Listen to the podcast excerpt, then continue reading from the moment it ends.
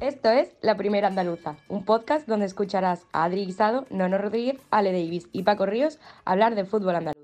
Yo tengo bandera, tengo un país. Y tengo historias de agravio que nunca llegan a un fin. También yo tengo bandera. Eh, muy buenas y bienvenidos a un nuevo capítulo de La Primera Andaluza y hoy me acompañarán eh, Ale y Nono. Muy buenas. Muy buenas, muy buenas. Eh, hoy por problemas personales Paco no podrá estar, pero ha decidido dejarnos un audio, así que pasamos a escucharlo. Hola a todos señores, eh, soy Paco eh, y por motivos personales no voy a poder estar en este capítulo con mis compañeros. Pero voy a mandar este mensaje para aquellos que nos escuchen y, y quieran saber algo del- de mi equipo, que es el Cádiz, eh, por lo menos que tengan una mínima información. Eh, nada, eh, como bien comenté en el pasado capítulo, es un partido complicado, tenemos muchas bajas. encima el Chocolozano ha, ha vuelto a positivo y no se sabe cómo, de qué manera va a encarar el, Cervera este partido, también dependiendo de, la alineación que saque eh, el Fútbol Club Barcelona, que también viene con bajas, sobre todo la defensa. Y bueno, eh, esperar que el Cádiz luche y, e intente conseguir un resultado positivo, ya sea un empate o una victoria como se dio contra el Real Madrid. Y poco más, es decir, que disfrutar mañana sábado de este partido es un regalo para todos los cadistas, que aparte de el significado moral que tiene para el equipo, eh, también para todos los aficionados en el sentido de que eh, somos muchos los aficionados que estamos eh, desde muchísimo tiempo atrás, eh, sobre, sobre todo las personas más- más mayores, pero la gente de mi edad, que yo tengo 20, eh, 20 años, cumplo el año que viene, llevo 14 años de socio y he vivido partidos muy chungos en Segunda División B con 3.000 personas en el estadio y pues vivir esto es un regalo, así que nada, un abrazo fuerte y que disfrutéis con el podcast de hoy. Pues muchas gracias Paco y esperamos verte pronto por aquí por, por el podcast de nuevo. Y bueno, sin más dilación empezamos a hablar de, de las competiciones europeas durante la semana, ¿no? ¿No no empezas tú con el Sevilla? Eh, pues sí, un duro golpe, ¿no? Lo podríamos llamar. El Sevilla se llevó un severo correctivo contra el Chelsea. Eh, 0-4, los cuatro goles de Giroud, el Sevilla eh, prácticamente en ningún momento llegó a competir. Arrancó muy pronto el Chelsea la goleada con ese gol a los 8 minutos de Giroud. Eh, el Sevilla a partir de ese momento, los, primeros 10 minutos estuvo desconectado totalmente. A partir de ese momento empezó a, conectarse un poco al partido, eh, empezó a crear, a llegar un poco, pero todo el tiempo había la sensación de que el Chelsea en cualquier momento podría meter el segundo gol. El Sevilla tiene varios acercamientos peligrosos, hay que destacar varios centros laterales y algunas jugadas eh, como por ejemplo una falta desde el borde del área que, lanzó Rakitic.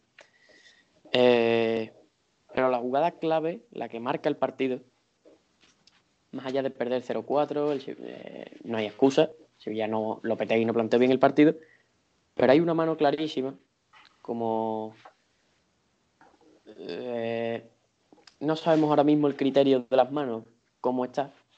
Parece que eso era penalti, pero el árbitro no decidió pitarlo. Bueno, parece, ¿no? Yo, siendo bético y no queriendo, o sea, no deseándole lo mejor al, al Sevilla, eh, a mí me parece una mano clarísima, ¿no? El- Por eso digo parece, ese. porque se dice que sí, pero eh, ya no sabemos qué decir cuando los árbitros eh, ni entre ellos son capaces de aclararse. Entonces, esa Bueno, no se revisa en el bar, el partido continúa y ya a partir de ahí, bueno, no sabemos, llega a hacer un al descanso, la segunda parte del Chelsea arrolla al Sevilla, un Sevilla que incluso Lopetegui dio por perdido el partido porque eh, en el momento en que hace algunos cambios, quita a los titulares y mete, o sea, y deja a más suplentes, dando a entender que para él el partido ya ha perdido importancia, ha perdido valor. Y el ejemplo está, bueno, dejando en el campo a jugadores como Mudo Vázquez, que lo lógico habría sido que en el primer turno de cambios él se hubiera ido. Decide dejarlo en el campo, bueno, eh, con Mudo Vázquez hay para mucho, hay para mucho y con otro jugador que después comentaré. Y bueno, Sevilla, poco más que decir realmente, un partido así eh, en el que Lopetegui sabía lo que iba a salir el equipo, ya digo, los cambios, al final acaba quitando a Jesús Nava, eh, acaba decidiendo que, que, ya los va a reservar para el partido que hay verdaderamente importante, que es el de mañana contra el Real Madrid. Y bueno, acabaremos segundo de grupos porque ya el gol average particular con el Chelsea lo tenemos perdido, con lo cual acabaremos segundo, veremos a ver si con los 10 puntos que tenemos ahora, en caso de derrota contra el Ren, 11 puntos o por el contrario si conseguimos ganar y bueno, acabar de la mejor manera posible la fase de grupos. Eh, poquito más que añadir, falló Lopetegui, falló el equipo, pero sabíamos que podía pasar porque el objetivo del Sevilla era clasificarse, se ha conseguido y la primera plaza no era un objetivo, era una ilusión que había. Eh, no debe crucificarse a Lopetegui a pesar de su fallo. Eh, es más importante señalar a algunos jugadores que teniendo 90 minutos, 70, depende de lo que jugara cada uno, era su partido, era su oportunidad y no lo aprovecharon. Así que nada, poco más que añadir y... Eh, no, no, me gustaría hacerte una preguntilla ahora. Sí, sí, dime. ¿Crees que Lopetegui, no? Bueno, Lopetegui, la, la mentalidad de Lopetegui eh, con la que llegó a este partido fue un poco como decir, eh, no vamos a por la primera plaza? Mm, ¿Lo, lo, lo tacharías a Lopetegui de conformista? Sí, sí, sí, totalmente. Fíjate que no, suele ser así, Lopetegui siempre ha sido un entrenador ambicioso, lo ha demostrado, eh, pero eh, al final eh, está claro que sin menospreciar a ningún equipo, si el partido de mañana es contra el Huesca, Lopetegui habría sacado los titulares contra el Chelsea y habría ido a muerte a por la primera plaza. Pero bueno, es un partido contra el Real Madrid.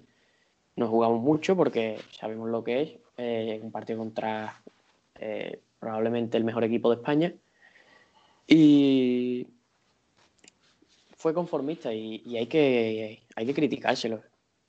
Como digo, sabíamos que iba a pasar, sabíamos que yo lo, lo, avisé cuando hicimos la previa de Europa. Avisé que iban a jugar jugadores como Sergi Gómez, que iba a jugar Gudel, que daría más minutos a Oscar. Sabíamos que iba a jugar los suplentes. Pero mm, el problema es que vimos a un Sevilla irreconocible, un Sevilla sin actitud. El Sevilla muchas veces ha ganado partidos y no ha sido por jugar bien, ha sido por la intensidad que ha puesto en el campo.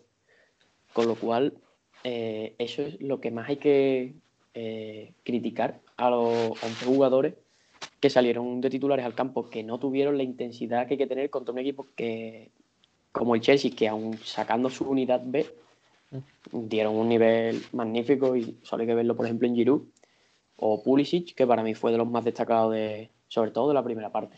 También es verdad que el plantel B del Chelsea, eh, aparte de tener más nombre, en cuanto a juego, pues se demostró que tenía bastante mejor equipo. Y, y, una, sí. o, bueno, y otra pregunta que te quería hacer era, eh, es verdad que Sevilla no fue bueno y que la culpa pues la tenían todos los jugadores, incluyendo al entrenador.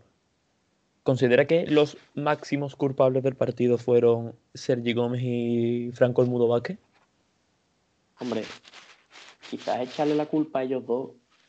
No, no que le echen la culpa, es los máximos responsables de la. Los por que más fallaron, por así decirlo.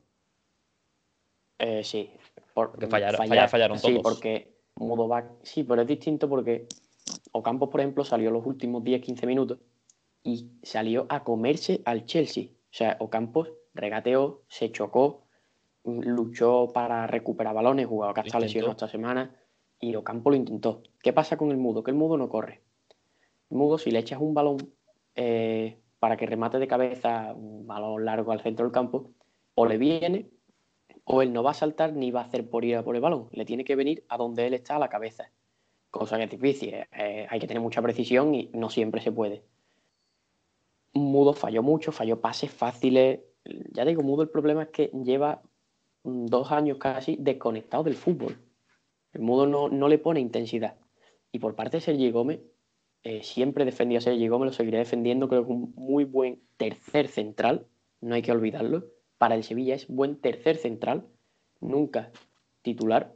En este caso con las rotaciones, vale, sí, pero de un once titular, un once ideal, por decirlo así, nunca puede estar Sergi Gómez.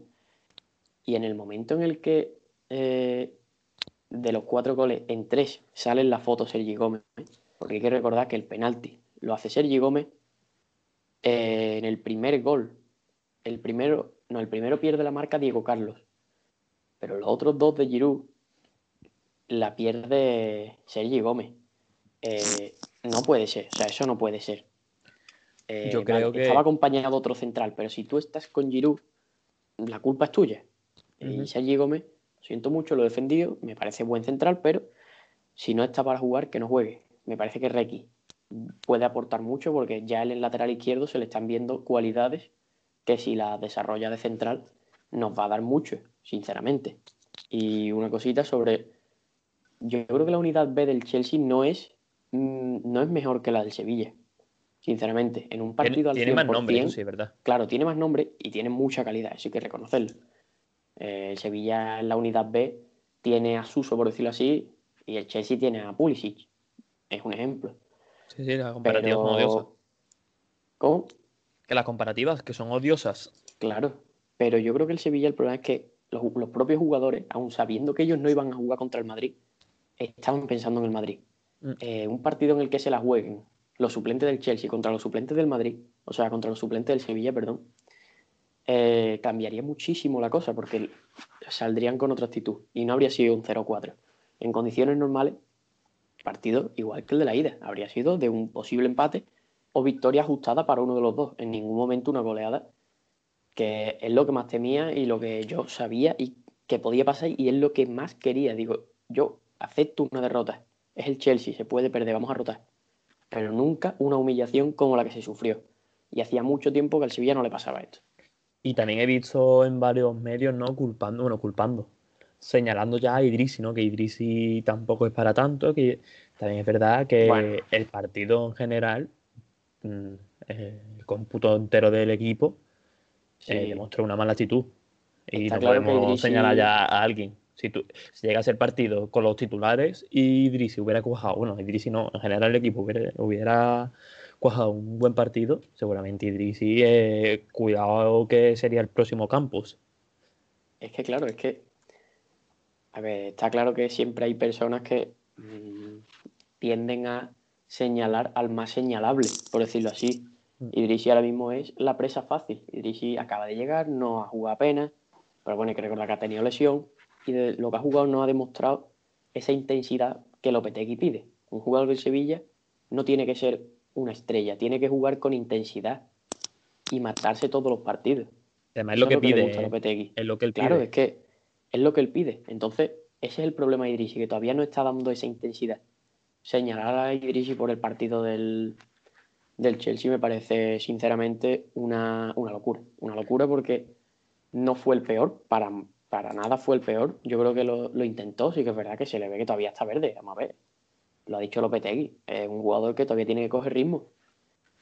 Eh, ha estado mucho tiempo lesionado, ya venía lesionado antes del fichaje, o sea, por favor, lleva mucho tiempo lesionado. Vamos a, tener paci- paciencia con él.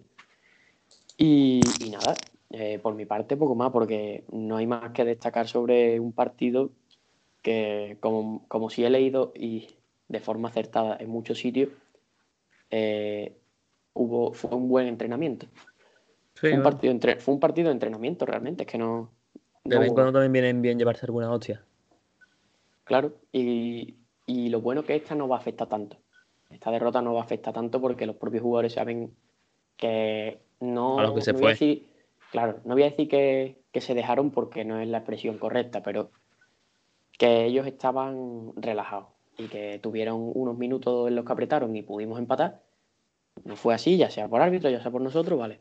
Pero como no es la excusa del árbitro, la excusa es Lopetegui y los jugadores, pues bueno, eh, ya está. A pensar en el siguiente partido. No, no, hay que, no hay que darle más vuelta al partido porque no, no tiene mayor importancia realmente. Sabíamos lo que era el Chelsea y que nuestro objetivo era la segunda plaza del grupo. Así que por mi parte, Eh, nada más. Pues sí, ya en conclusión el Sevilla, a pesar de la derrota, parece que sale reforzado de, de esta jornada europea y esperemos que vuelva a resurgir, ¿no? De la mano de Lopetegui, que, que haga como él sabe hacer, ¿no? Su trabajo y que sea un golpe de, de realidad. Así que... Esperemos que sí, que empiece desde mañana. Claro. Pues bueno, pasamos directamente con el otro equipo andaluz en Europa. eh, y en este caso es el Granada, ¿no? Que jugó Europa League ante el PSV, ¿no, Ale? Si no me equivoco.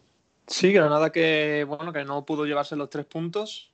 Eh, una derrota contra un PSV que la verdad que sorprendió.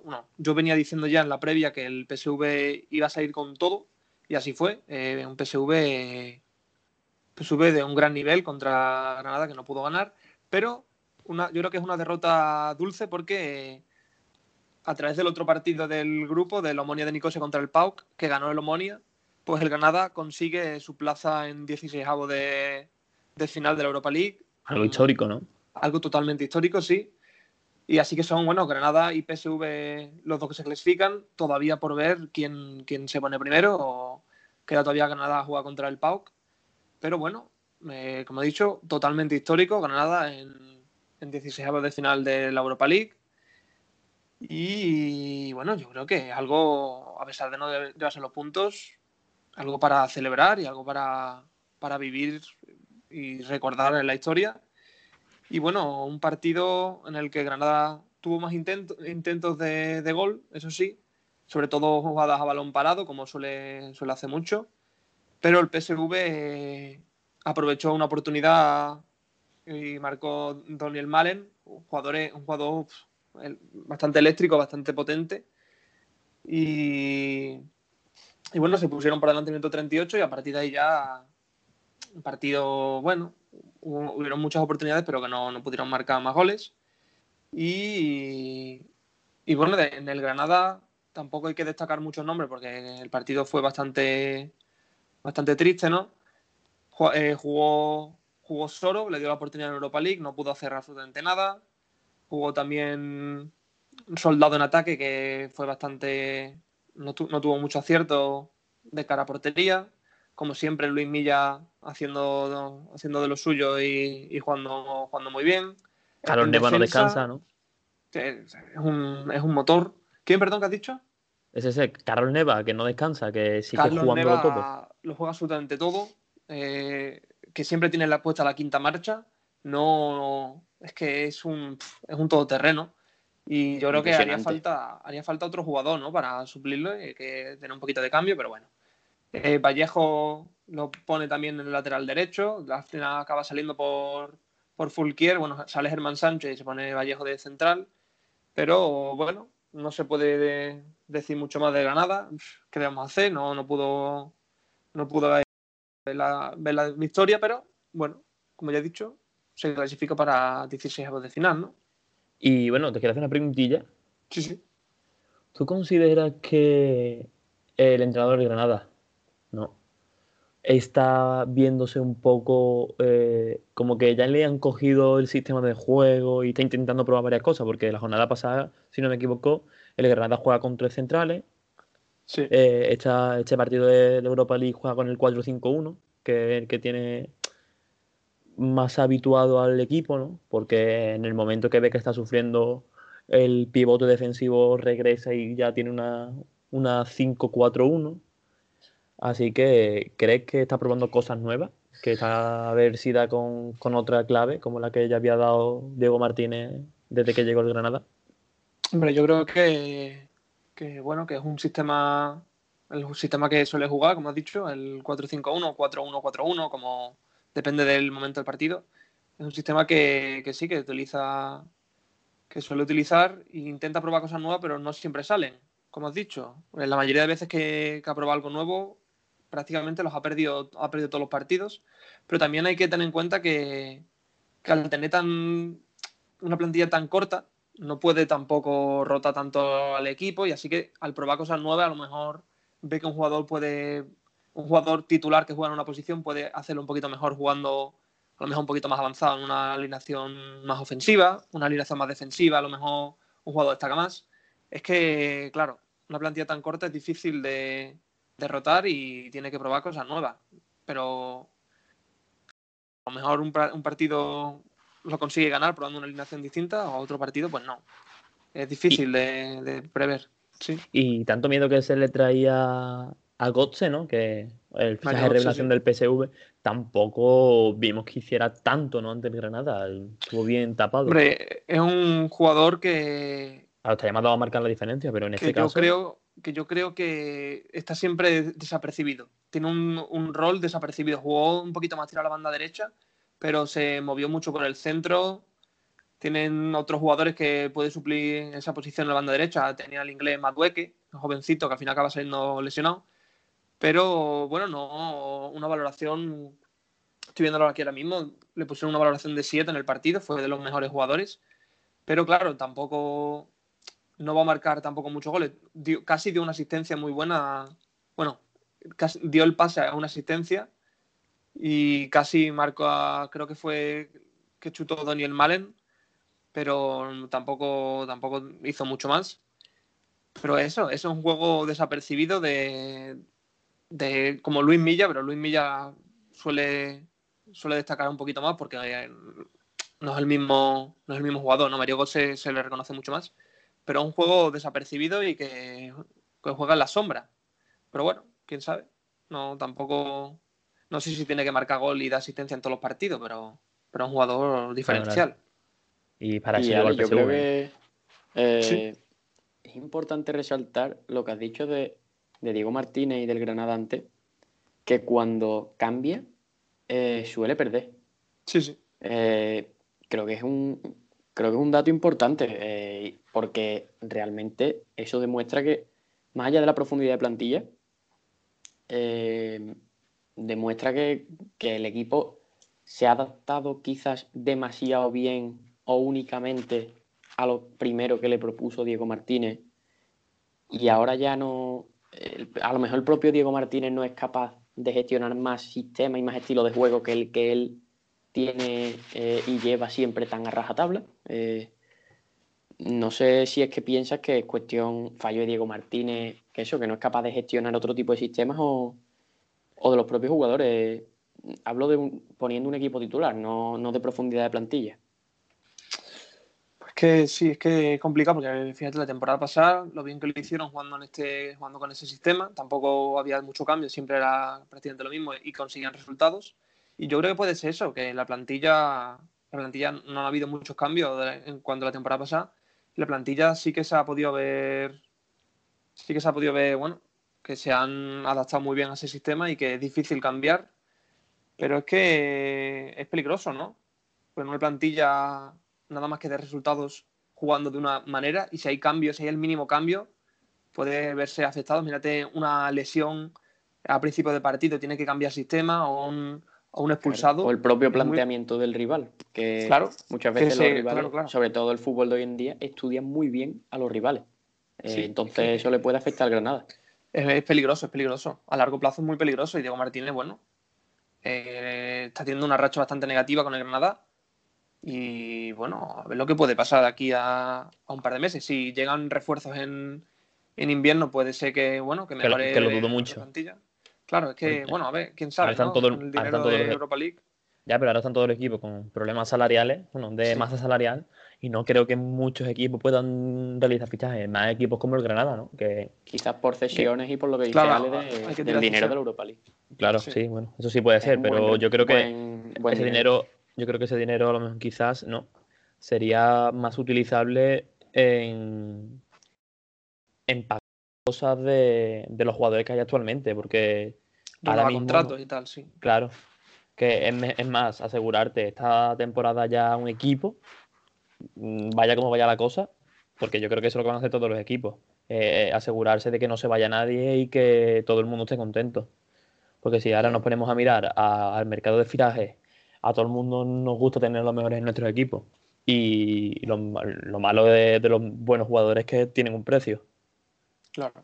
Y Eso bueno, y lo que ha comentado, y lo que ha comentado antes, que quería también hacer hincapié, lo que ha dicho Nono, es que la plantilla que tiene el Granada es la que tiene y no se puede tirar más el chicle. El Granada formó un 11, por así decirlo, con su planteamiento fijo y yo creo que de ahí no ha salido.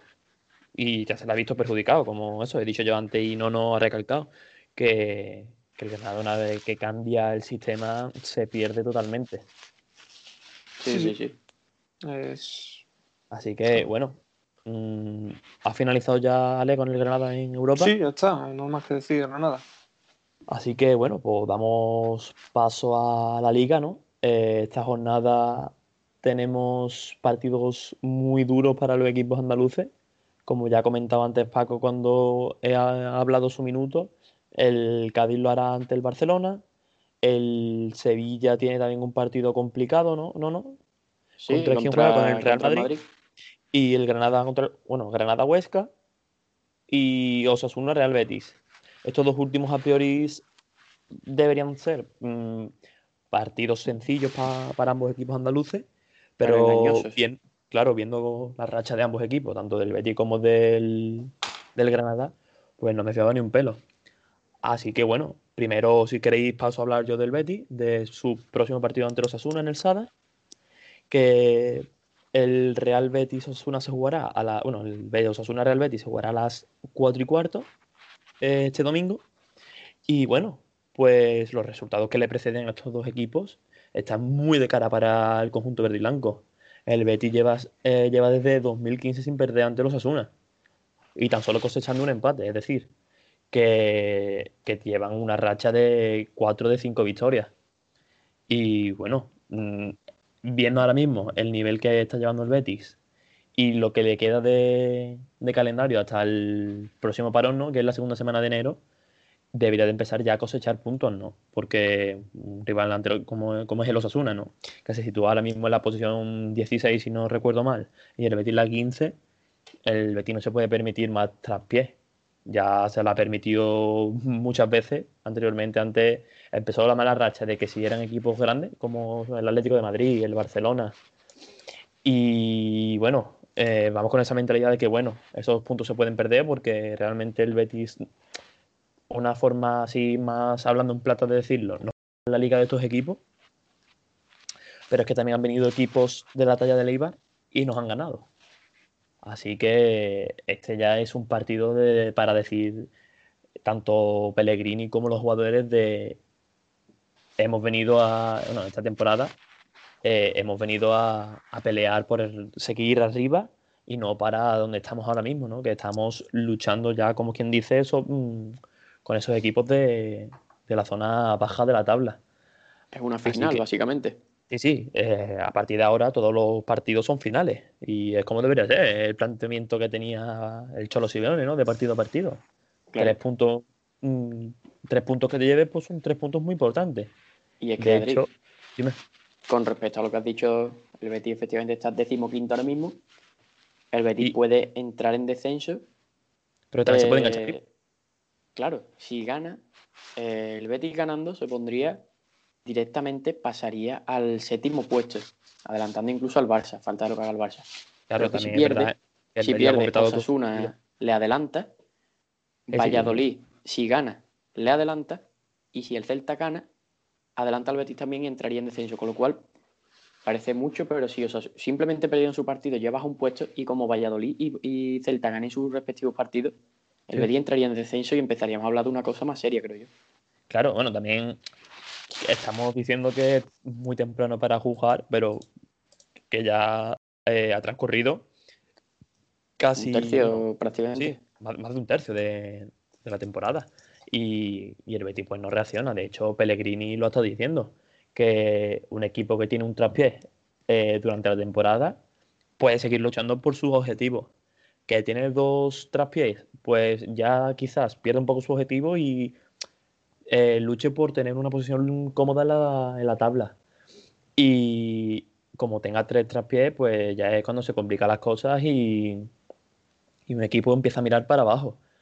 Y el Betis de momento ha tenido un traspié, pero el traspié está siendo demasiado largo y es Claro, algo que pero no sale puede- del primero. no, no, no se puede permitir. Y además, eh, después de este partido ante Osasuna, que aparte de ser un partido mm, mm, a ver, fácil o asequible, o relativamente fácil, eh, de las bajas de Bravo, de Canales que sigue lesionado, de Mandy que sigue con el COVID y de que y de Camarasa pues que tiene una lesión de largo de larga duración. y luego mucho pues con Osasuna, ¿eh? Osasuna es un equipo eh, Yago plantea los partidos para que se para que el equipo que visita el Sadar sufra y no sufra simplemente de ocasiones, sino del partido, como se suele decir, de remangarse, de ponerse el mono de trabajo y de y de luchar el partido los 90 minutos.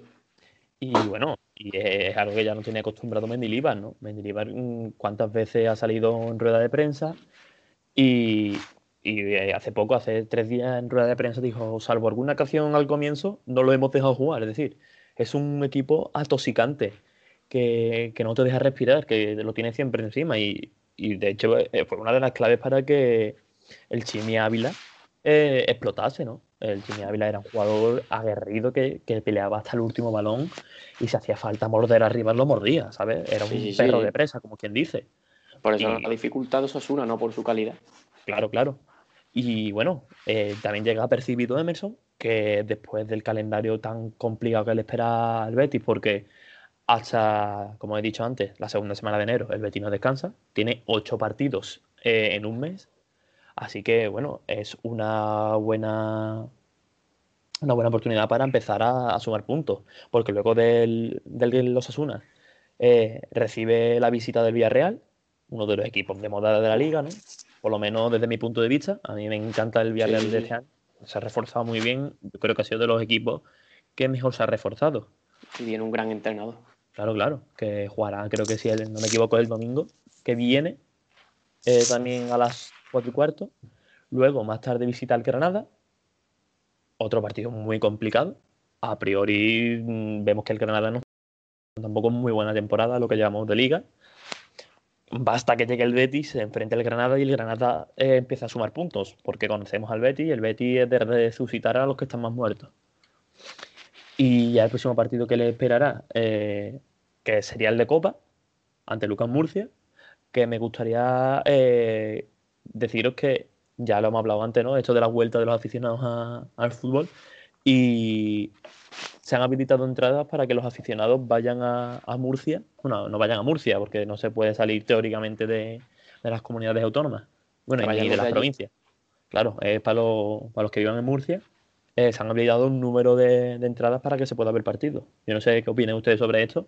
Yo opino que al ser un campo tan pequeño como el de UCAM Murcia, que para ser un equipo de segunda vez es un campo eh, muy top, porque hace poco estuvo en primera división, en segunda división, perdona, y tuvo que hacer remodelación de estadio y se quedó un estadio muy guay. Yo he tenido el placer de poder verlo en persona y a mí me gustó personalmente el estadio.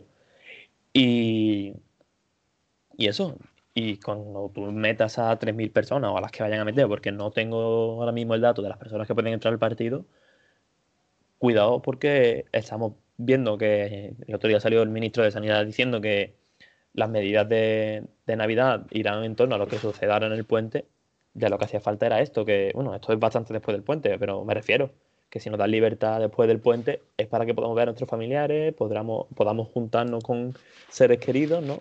Tampoco en gran cantidad, pero que podamos verlos por lo menos. Y ahora coge la liga o la federación y te hacen un partido de Copa del Rey al cual te meten aficionados, la verdad que no me parecería justo. Yo soy de los partidarios que hasta mínimo, hasta que no pongan las vacunas o se tranquilice un poco más la cosa, un poco bastante más, eh, yo no permitiría aficionados al fútbol. Yo no sé qué opinan ustedes, de hecho. Para mí, para mí, no te puedo decir ni bien ni mal, porque no, creo que no es cuestión, en mi opinión, de que esté bien o esté mal el hecho. Lo que pienso es que precisamente la, bueno, eh, se trata de, un estadio pequeño, eh, va a poder entrar muy poca gente, o sea, si va gente, se van a habilitar pocas entradas. No, no es seguro, pero me atrevería a decir que menos de la mitad eh, van a entrar. Y eso va a facilitar mucho las medidas. La gente yo creo que precisamente va a ser consciente, esperemos que sean civilizadas y que no y que la líen. Eh, realmente, bueno, es bueno, es bueno que, que, se empiece a ver que se empiece a ver gente en los estadios. Y, y nada, bueno, eh, simplemente que esperemos que, que, la gente se comporte. Ya te digo, al ser un estadio pequeño creo que creo que se, es más fácil controlar el aforo eh, tratándose de, de, un estadio pequeño. No sé, no sé, Ale, qué opinión tienes. Eh, espera un momento, voy a hacer un inciso. Eh, el aforo será reducido al 50%. Sí, ah, por lo tanto, el, el, partido podría albergar hasta 13.000 aficionados, lo que he dicho antes. Así que meter 3.000 eh, aficionados en un estadio de fútbol, es decir, completar el 50%, es, es una barbaridad. Eh. Pero una yo persona, creo que se puede, se una puede persona cada dos asientos. Yo creo que no va, no va a plantear tanta dificultad y fíjate, no creo que todas las entradas se vendan. Lo mismo me equivoco. Pero yo creo que mm. hay gente que le va a dar miedo, como es lógico, y no va a querer asistir al partido. Aún así, ya claro. te digo, creo que, creo que no es difícil, no es difícil de, de controlar. Estamos hablando de Murcia, ¿eh? que ya tenemos ahí los chistes sobre Murcia. Así que. Bueno, pues Ale, ¿tú opinas algo sobre esto? Yo la verdad es que lo veo una locura. Es un estadio muy pequeño, de 6.500 aficionados más o menos, y lo veo una absoluta locura meter a 3.000 personas ahí, la verdad. Pero bueno, es una. Es se, va a tomar, se va a tomar, y, sí, también, y se, se, va a tomar como referencia de si de cómo se sobrelleva el partido. Si, si lo ven una locura, pues, bueno, si, quiero decir, si ocurre algún incidente, si, si suben los contagios o lo que sea, pues no, yo creo que se irá posponiendo la vuelta de los aficionados, pero si se hace bien, mmm, va a estar ahí atento nuestro grandioso presidente de, de, la Federación de Fútbol de España para cuanto antes poder meter a los aficionados en los otros estadios, ¿no? Yo creo que eso es lo que busca, ¿no? A, a eso es verdad, que va a ser, va a ser el, el estadio ejemplo. Sí, yo sí. creo que es un poco prueba. Es un poco peligroso, yo creo. Pero bueno, vamos. Y bueno, intentar... no sé. y lo que estaba contando, eso es el calendario del Betis hasta final de temporada, o sea, hasta final de año. Y me quedaba por comentar eso, el último partido de, del Betis antes de cerrar este 2020, ¿no? Tan tragédico como hemos tenido, será, eh, lo, bueno, lo hará ante el Cádiz el miércoles 23. Así que será el último partido antes de empezar el año, que el año, como bien no, como no, no bien sabrá, eh, será ante el Sevilla el 3 de enero. Pues sí, eh, lo anunciaron, si no me equivoco, antes de ayer. Sí, sí. Eh, creo que no hay mejor forma de empezar el año. Depende cómo quede el partido. Eh, podremos verlo de. Mm, podremos ver un buen inicio de 2021 esperanzador, quizás, porque ya sabemos que el fútbol ayuda a mucha gente. Y bueno, depende de ese partido, veremos a ver. Eh, es un partido. Sabemos que si ahora mismo el Sevilla gana, pierde los partidos que le quedan hasta final de año y el Betis los gana todos, sí. sabemos que no tendrá nada que ver, porque es no, un no, derby. No. Eh, los derbis van totalmente eh, en fuera una, de la liga. Bueno, en, en, una de las es un partido, como tú dices, fuera, es un partido totalmente aparte y eh, en uno de los peores, una de las peores rachas del Betis en la temporada que quiero mencionar, el fatídico 3 a 5 que eh, metió el Betis al Sevilla. El Betis llegaba en una racha horrible. El Betis llegaba, eh, si mm, creo recordar, ¿eh? hablo de memoria, llegaba en posiciones complicadas después de varias derrotas consecutivas. Pero es que es un derby. Es que no se puede olvidar que es un derby y los, los jugadores la juegan con, con, una mentalidad totalmente distinta porque saben lo, que no son tres puntos más. De hecho, eh, justamente, si no me equivoco, se fue, el Betis venía de una mala racha, y justamente eh, ese partido fue un punto de inflexión para el Betis, porque justamente eh, la misma semana del partido, claro, que fue cuando dijo que yo lo de Montela, ¿no? Que dijo sí. no, no es una posibilidad que el Betis quede por encima del Sevilla y acabó quedando por encima del Sevilla y entrando en Europa League, es decir, que sí, sí. los se metieron los ser... dos, el Betis quedó quinto y el Sevilla claro. sexto, si no me equivoco. Sí, sí, y estos partidos suelen ser eh, totalmente fuera de la liga, como he dicho, porque no importa el nivel que, al que lleguen los dos equipos, bueno, no importa, importa, claro que importa, pero que a sí, la hora del partido el sentimiento no. eh, puede más que, que nivel, bueno, el estado de forma. Uh -huh. Y eso, mm, no importa cómo llegues, pero sí cómo salgas. Y los equipos, independiente, eh, independientemente de, de cómo venga, el equipo puede salir muy reforzado o seguir hundiéndose. Y veremos a ver, a ver este partido, ¿no? Eh, este regalo de Reyes, casi que nos darán que nos darán estos dos grandes equipos. Y yo creo que por mi parte poco más a comentar eso. Eh, el domingo a las cuatro y media, cuatro y cuarto, no, cuatro y cuarto, perdón, eh, tendrá el Betis esa cita en el Sadar. Eh, yo creo que son los tres puntos ahora mismo más importantes de aquí a final de año. Y nada, esperemos que el Betis resurja, que se le dé oportunidad a los que se lo están mereciendo y que aquellos que no estén para jugar, no, me, no quiero señalar a nadie, que no jueguen, porque es restar al equipo y todo lo que sea sumar. Eh, si tú crees que tú mismo restas al equipo, eh, haces más diciendo voy a dar un paso al lado que no voy a jugar para intentar eh, revertir la situación, cosa que anímicamente perjudica muchísimo al jugador y al equipo. Así que ya está, concluir con esto. Eh, le voy a dar, le Sí, voy a dar- vamos a... claro, le voy a dar aquí. paso a mi compañero Ale. ¿no? Que, ¿Cómo ves este próximo partido de, de liga que tiene el Granada? Pues Granada se enfrenta contra, contra el Huesca el domingo a las 12, a la, perdón, a las 2 de la tarde.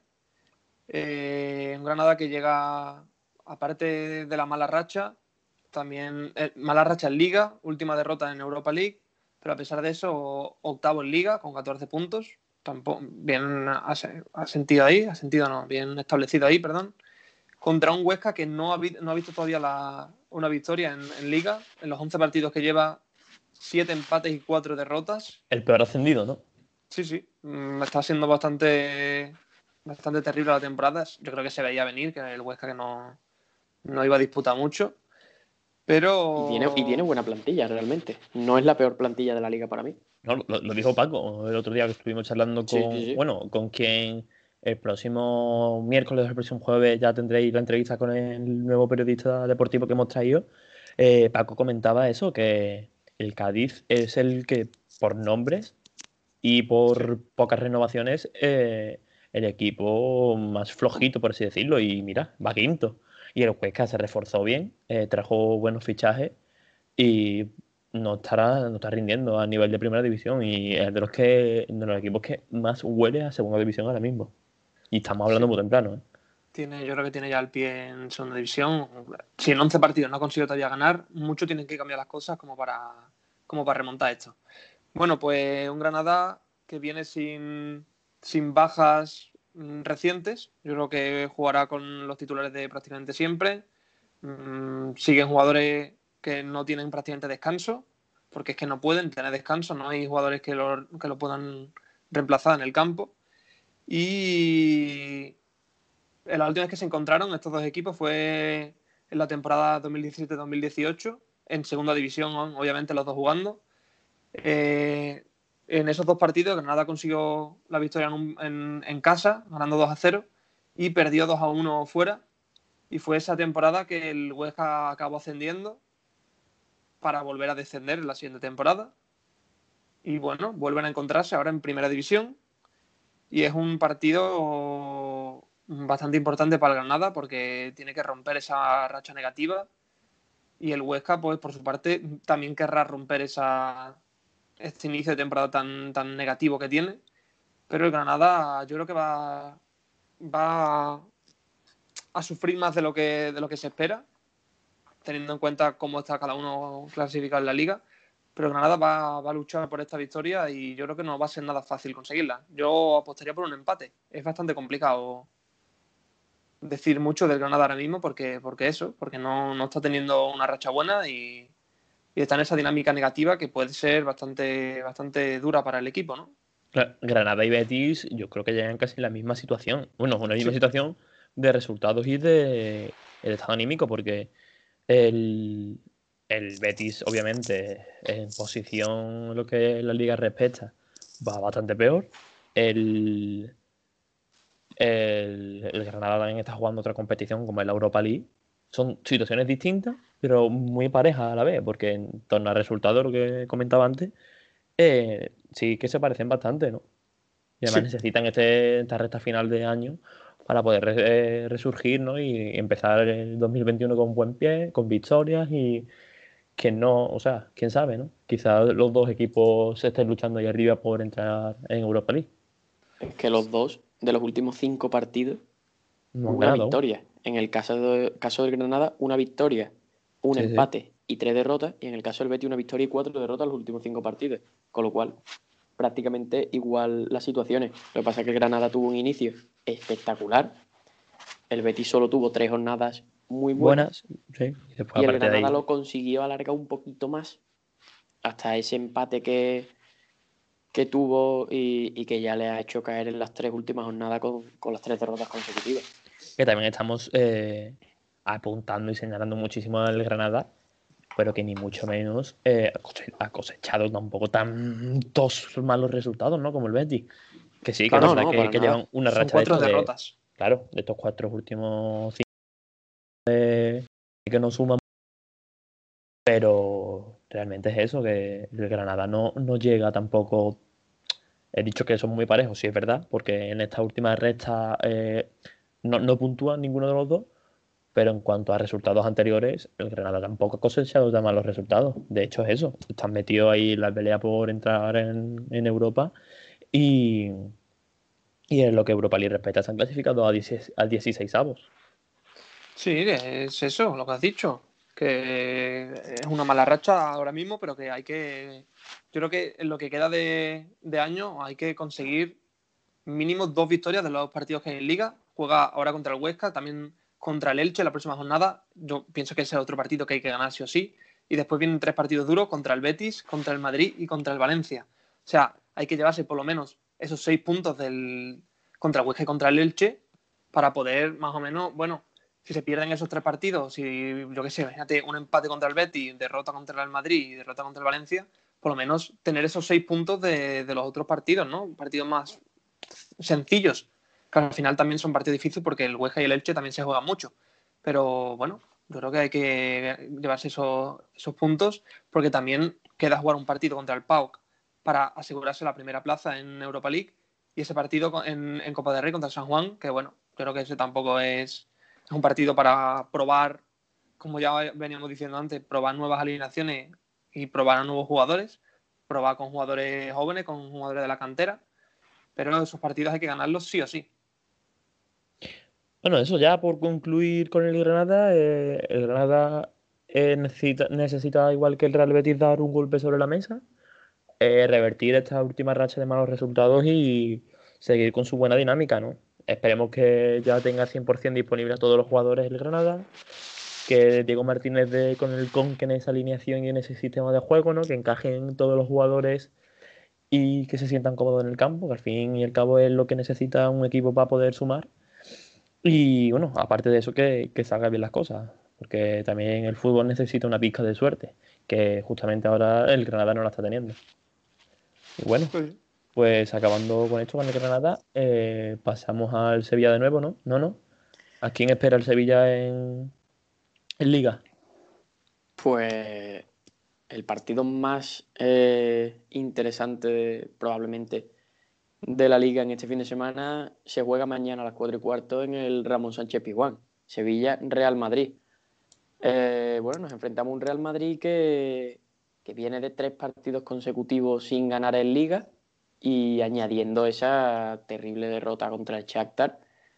Eh, pero no hay que dejarse engañar. El Real Madrid, sabemos lo que es, el Real Madrid cuando se le da por muerto, resurge. Cuando el Madrid parece que va a caer definitivamente, como pasaba en la Champions, le ganó al Inter.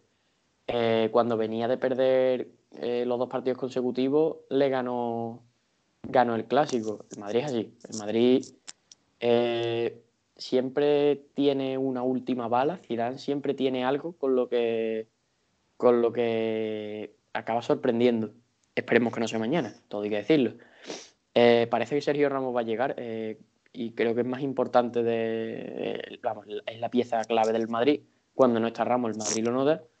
Y hoy ha entrenado con el equipo, así que parece que llegará. Eh, mala noticia para el Sevilla. Eh, además, porque seguramente forzará porque el Madrid lo necesita. Por parte del Sevilla, pues bueno, tres victorias consecutivas que nos han relanzado a ese quinto puesto a pesar de los dos partidos menos. A un punto estamos del Madrid, con lo cual con un partido menos que el Madrid podríamos adelantarlos incluso. Eh, vuelve Suso, que Lopetegui hoy ha confirmado en rueda de prensa que Suso vuelve a la convocatoria 100%, no sabe si jugará de titular o no, pero que sabe que y, y asegura que va, que, va a ser, que va a estar en la convocatoria. Y las dudas son Bono y Carlos Fernández. Bono porque quizás fuerce, eh, Backlich ha confirmado Lopetegui que va a estar varios partidos de baja, con lo cual no sabemos si Bono jugará de titular, si volverá a jugar Alfonso Pastor. Eh, la verdad es que es una duda importante. Eh, Bono está ahora, yo- ¿no? Tocado Bono- psicológicamente también, ¿no? He leído. No, no, Bono el problema era el COVID, que lo pasó, dio negativo ya ayer, si no me Sí. equivoco. Y pues el problema, bueno, habrá que ver Ya, si pero si no me- físicamente está bien. Yo creo que si no me- bien estará seguro. Si no me equivoco, el otro día, no, esta mañana he leído una noticia, ¿no? De Monchi diciendo que, que Bono eh, le dijo a él que él siempre problemas de, de él mismo sentirse inferior a los demás. Y quizás por eso demostró lo que, o sea, lo buen portero que es, ¿no? De hecho, a mí ya en el Girona me parecía un pedazo de portero. Y él lo fichó al Sevilla y en Sevilla, cuando se le ha dado la oportunidad, ha cumplido y con crece. Bueno, no te puedo decir ni que sí ni que no a lo que has dicho, si... porque, porque no, no he leído ninguna noticia sobre ello. Simplemente, bueno, la, la duda de si hombre, después de dos semanas parado es un portero, yo creo que sí, que podrá jugar, pero bueno, hay que verlo porque no se sabe si físicamente eh, estará al 100%, ¿no? Eh, bueno, también está la duda de Carlos Fernández. Carlos Fernández titular no va a ser, pero eh, supongo que entrará en la convocatoria al igual que Aleix Vidal y Ñañón, que se quedaron fuera, pues no están inscritos en Champions y volverán a la convocatoria casi seguro. Eh, la duda es Ñañón, pero yo creo que entrará. Y bueno, así si me tu... eh, coger un 11 de Lopetegui es muy complicado, eh, porque es muy difícil conseguir saber un, u- una alineación de Lopetegui, pero bueno, si tuviera que decir una, me quedaría con que jugará Bono en portería, la defensa Jesús Nava, Diego Carlos Cundé y lateral izquierdo Requi, ya que Acuña, salvo sorpresa de última hora, no debería jugar o no debe estar disponible. Eh, con, me, me arriesgaría a decir que jugarán Gudel y Fernando doble pivote. Los partidos contra el Barça y el Madrid suele jugar con doble pivote Lopetegui y jugará un poquito más adelantado Rakitic, volviendo a ese rol de media punta que, que tanto estamos deseando ver en el Sevilla. Igual que fueron sus inicios, ¿no? Claro, el problema es que ahora está con un papel más centrocampista puro, pero bueno, yo creo que, que puede apostar por el doble pivote, ya que el centro del campo del Madrid, si saca Valverde, Casemiro, Kroos, eh, Modric, tiene un muy buen centro del campo el Real Madrid, Odegaard. Sí, Y necesita debe- efectivos ahí, ¿no? Para poder Claro. defender la posición esa. Yo creo que debe meter el doble pivote porque hace falta contundencia, metiéndose seguramente Gudel o Fernando entre centrales para la salida de balón, para en jugadas defensivas muchas veces. Y en ataque, pues eh, el tridente de- desde que pasamos el confinamiento, Ocampos, Munir y De Jong, son los tres delanteros que jugaron eh, desde ese primer partido que fue el derby después de, de ese y que ha sido la delantera en la que más ha confiado. Dudo mucho que, le vuelva a dar en City eh, contra el Chelsea, dudo mucho que, le dé otra vez titularidad. Eh, de Jong descansó contra el Chelsea porque estaba tocado, con lo cual hoy, eh, mañana, eh, jugará, jugará seguro. Y Ocampo, pues también descansó, aunque hubo unos minutos finales, y, y lo normal es que, es que juegue. Partido complicadísimo, lo sabemos como el Madrid, como he dicho, cuando más muerto está el Madrid, más revive. Pero el Sevilla, eh, claramente También- dejando atrás el partido del Chelsea, sabemos a lo que juega.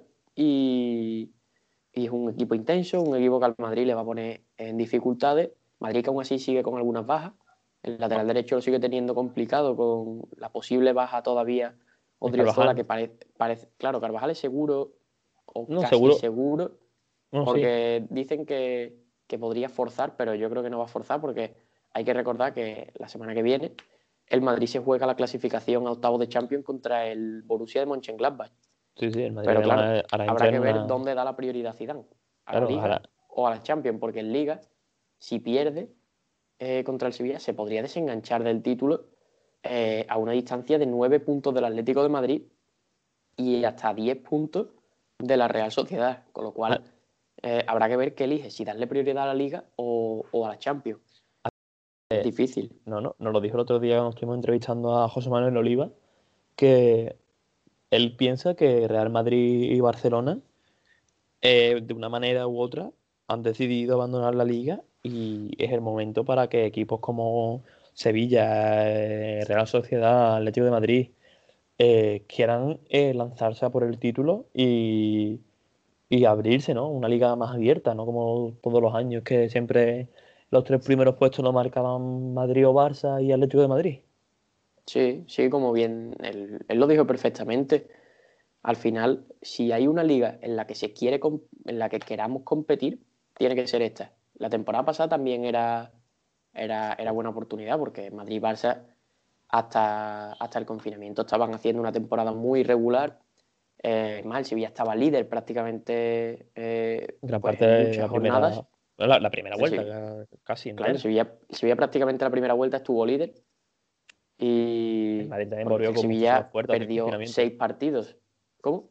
Que el Madrid volvió con muchísimas fuerzas después del confinamiento Claro. y mira cómo revi- revertió la, la situación y bueno, Claro. a, a pesar de ese bajón que tuvo el Barça, consiguieron, la liga. El claro, consiguieron líderes y ahí en la última jornada mm, ya tenían la liga ganada y contra. Claro, el Madrid, eso, al final estaba muerto, bueno, tuvo un arreón, eh, los árbitros, tuvo de todo y se llevó el título. Eh, el Sevilla, bueno, tuvo, si no me equivoco, cuatro o cinco empates consecutivos después del partido contra el Betis que, hicieron que se, se desenganchara totalmente eh, la lucha por el título porque el Madrid ganó todo.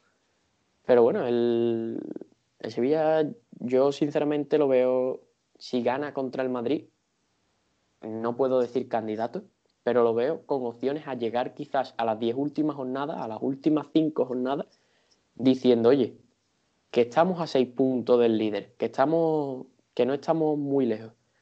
Porque, bueno, hay que tener en cuenta la Real está líder, eh, es un equipazo, pero la Real se tiene que dejar puntos. Lleva una derrota, pero la Real tiene en algún momento que dejarse puntos. El Villarreal, tercer clasificado, una derrota también. Eh, lo normal es que sean equipos que se dejen puntos, porque bueno, tienen muy buena plantilla, pero no. eh, quizás Europa les pueda pasar factura, quizás mm, al final, bueno, eh, se enfrentan a, equipos muy top, ¿no? Se enfrentan al Atlético Madrid, al Real Madrid, al Barça, al Sevilla. Eh, en la liga hoy en día no hay partido fácil, porque bueno, el Cádiz compite muy bien, el Granada, eh, el Getafe, todos los partidos son difíciles. Y, bueno, como bien dijo José Manuel Oliva, es una liga en la que hay que, hay que estar con, hay que estar atentos, porque en cualquier momento puedes dar el susto, puedes dar el golpe, y por qué no soñar con, con ganar la segunda liga. Ojalá que, que, aunque no la ganemos, poder soñar durante la temporada con que, con que se dé la posibilidad. Me Así que preguntarte una cosilla sí. antes de concluir con el Sevilla. Eh, ¿Crees que Suso jugará? yo creo que sí. Eh, Suso es un jugador que a Lopetegui le gusta mucho. Dijo que, como ya he dicho antes, ha No, confirmado me, me esta refiero al que partido va- del Madrid. Sí, sí, sí. Ah, sí. Eh, Lopetegui ha confirmado que va a estar en la convocatoria sí. y lleva una semana entrenando ya. En Champions aún así descansó. Y yo creo que sí, que, que jugará de titular contra el Madrid porque, porque a Lopetegui es un jugador que le gusta mucho, que si está en forma eh, puede aportar. Digo puede porque todavía no lo hemos visto. Todavía no hemos visto un gran nivel de Suso. Y, y un jugador que, ya te digo, si está físicamente bien, eh, ¿por qué no? ¿Por qué no puede aportar eso que, que estamos esperando y que le, que le reclamamos eh, el sevillismo? Porque, bueno, Suso, calidad sabemos que le sobra. Calidad le sobra, tiene una zurda eh, muy buena. Y, y- y si tuviera que decir, yo en la alineación que he propuesto no está, pero bueno, sabemos que Lopetegui eh, da sorpresas. En cada alineación da sorpresas porque en Champions nadie se esperaba el mudo titular y entró. Eh, mañana es capaz de sacar Nesiri arriba, de sacar a Idrisi y de sacar a, a Suso, es que es capaz. Pero bueno, eh, veremos a ver. Así que por mi parte, poquito más. Eh, esperemos que mañana los tres puntos se queden en Sevilla y que el Madrid tenga la cabeza en la Champions para que así nos lo pongan más fácil. Así que nada más. Por mi parte, en Liga con el Sevilla ya, ya terminó. Bueno, pues yo creo que ya hemos concluido con la Liga, ¿no? Sí. Ya hemos hablado de Granada, bueno, de Betis, Granada y Sevilla. Eh, ambos, o sea, los dos primeros mm, llegan tocados a la jornada 12 de Liga. El Sevilla, pues, viene con el varapalo este de, de la Champions, ¿no? Que endosaron cuatro goles el Chelsea. Y, y poco más, ¿no? Eh, esperemos que, que todos los equipos, bueno, y el Cádiz, perdón, que como lo hemos comentado poco con esto de que Paco falta, el Cádiz necesi- necesita también esa victoria, ¿no? Para poder seguir sumando y, y ir acercándose al objetivo, ¿no? Que aunque parezca que está ahí quinto, pues realmente el objetivo que tiene el Cádiz fijado es la salvación. Pues eso, eh, espero que, que os haya gustado el capítulo y bueno, no, no. Eh, y Ale, para despedirse, ¿queréis decir algo? Nada, que un saludo, esperamos que os haya gustado. Que nos sigáis en Twitter y en Instagram también. eh, la primera andaluza. Y nada, que nos vemos en, en el siguiente capítulo. Esperemos que con, con suerte para, para, para el Sevilla. Y bueno, eh, para los demás equipos andaluces también. Eh, el Betis un poquito menos, pero, pero Bueno, bueno. eh, Ya, ya lo que haga falta también, eh, que desde dentro nos hundamos nosotros, y yo. Y es eso, No. bueno, ¿Algo que comentar sobre el próximo, la próxima entrevista que tenemos? Nada, que, que, se- que- que esperen a, a verlo, ¿no? Cuando salga. No vamos a decir mucho más, ¿no? No, eh, era eso. eh, que supongo que le gustará. La verdad Sí, sí, que una Ah. muy buena persona que nos acompañó y que se portó muy bien con nosotros. Muy cercano puso- también decirlo. Muy cercano, nos lo puso todo muy fácil y, y, y nos ayudó muchísimo y se, no- se notó su, su experiencia ya en el periodismo. Y sus conocimientos también, ¿no? Tanto en fútbol como en periodismo. Y bueno, Así que nada, eh, nos vemos en la siguiente. Venga, Venga. hasta la próxima. nos vemos. Adiós.